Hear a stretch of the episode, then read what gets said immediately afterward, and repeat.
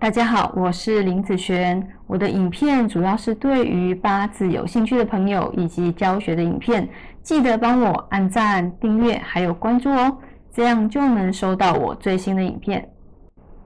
好，那接下来我们来分享这一集哦。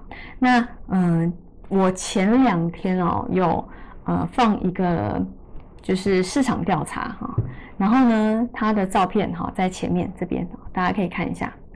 那我这个问题呢，是说八字里面你觉得哪一个最重要？好，那下面就有本命、大运、流年和流月。那基本上这两天啊，嗯，我大家看了一下，总共大概快要两百个人哈，一百九十六个人嘛，那几乎快要两百个人哈，来去嗯投这一个票。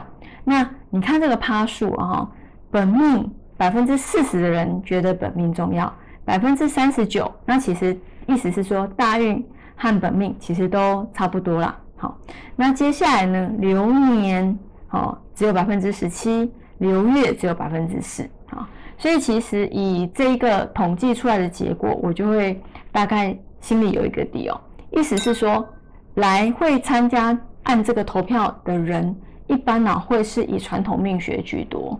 好，因为它主要是看什么本命为主，大运为辅。对不对？你走了一个好大运，哎，你这个运就不错。但是你走个烂大运，你再好的命也会有一个烂运。好，那所以大运和本命来讲，对他们来讲是非常重要的。但是呢，好，我觉得不同的派别，你所重视的东西不太一样啊。那我不会觉得说，呃，这样子看法是不对的，因为我觉得应该说你摆放的重点不同。如果你最重要的东西是在本命上面，那表示说，其实你是一个宿命论的人，好，你是非常宿命的哦，因为你的命是怎么样，你的本命是怎么样，注定了你这辈子就是怎样，你完全不考虑流年和流月的东西，好，所以说基本上就是宿命论的一个 看法，好，你会觉得大呃本命会比较重要，但是呢，像。我这边我的角度是以流年下去来看，好，甚至是流月部分。为什么流月对我来讲，它是其实我觉得是非常非常重要的地方，是因为，嗯，因为我们流月它是在流年里面十二个月，对不对？好，那这个流年可能这个流年不急的时候。反而你的本命或大运再怎么好都没有效果，都会在这一年很容易出事情。好，所以不是说我的大运好，我这个十年的大运全部都好。有的人在一个好的大运里面，好也在内柱，败也在内柱，都是同一柱啊。好，这个会不会发生？我跟你讲，很常发生。好，所以其实基本上大好大坏，每一个大运里面都会有。好，那只是说它的优势发展是怎么样，但是真正出事的时候会是在流年甚至流月里面。好，所以一般我们会看到这么细的地方，嗯，其实也是很多的客人他会来问你嘛，我今年好要注意什么？我今年的流年运、工作啦、感情啦、财运啦，对不对？我明年的财运好不好？我明年的工作运好不好？我明年的感情运好不好？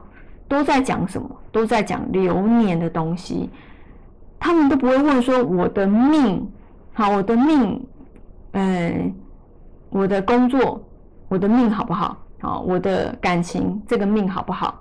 那其实基本上会讲命的，他就是宿命啊。好，那如果讲说我这今年工作运好不好，明年工作运好不好？